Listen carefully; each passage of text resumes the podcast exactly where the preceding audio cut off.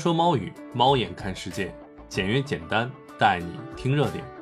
大家好，我是长话短说的主播，爱上嬉戏的猫。就是某专家在一个采访视频中提出，可以给零零后加码，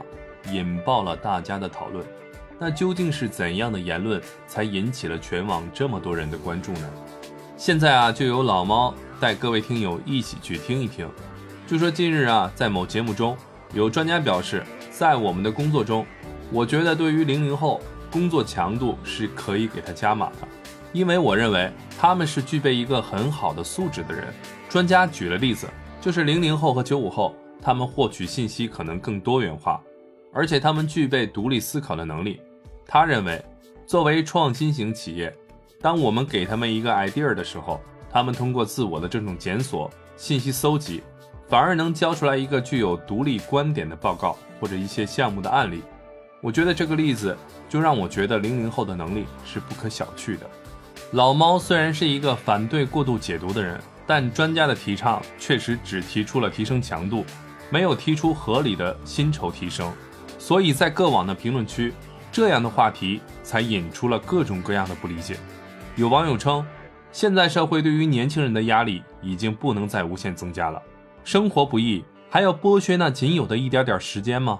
也有网友称，骂专家没必要，工作强度增加，加钱就行。上班就是出卖劳动力和知识换取报酬的，加钱什么都好说。还有网友说，零零后不可能被这种职场 PUA 的。很多零零后开始逐渐步入职场，他们尚且没有经济压力，所以在职场里我行我素，几乎不会考虑逆来顺受，让大家都笑称。零零后开始整顿职场了以上的这些观点，基本的中心思想就是：工作强度不是不可以增加，需要和薪酬匹配。拒绝职场的只是加量不加价的白嫖。但老猫一直有一个疑问，就是从什么时候开始，咱们大多数的职场标准让加班成为了大家心目中都默认的标准，默许了公司安排的那些无偿加班。虽然有些公司是给加班费的，但是在众多企业中，毕竟还是占少数，更多的是没有薪酬的白嫖。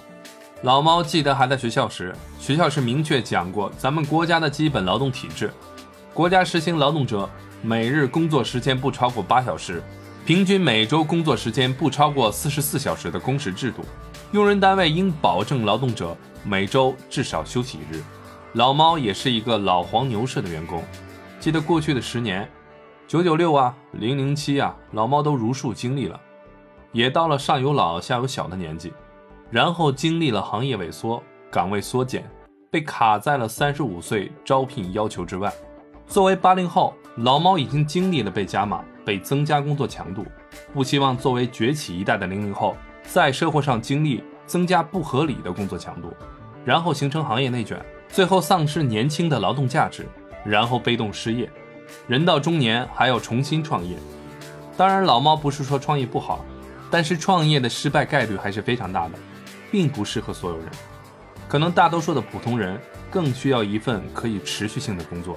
大多数的普通人也都会尽职尽责的在自己的工作岗位上完成自己的工作。我相信很多在失业中徘徊的中青年都是很有能力、很有担当、很有经验。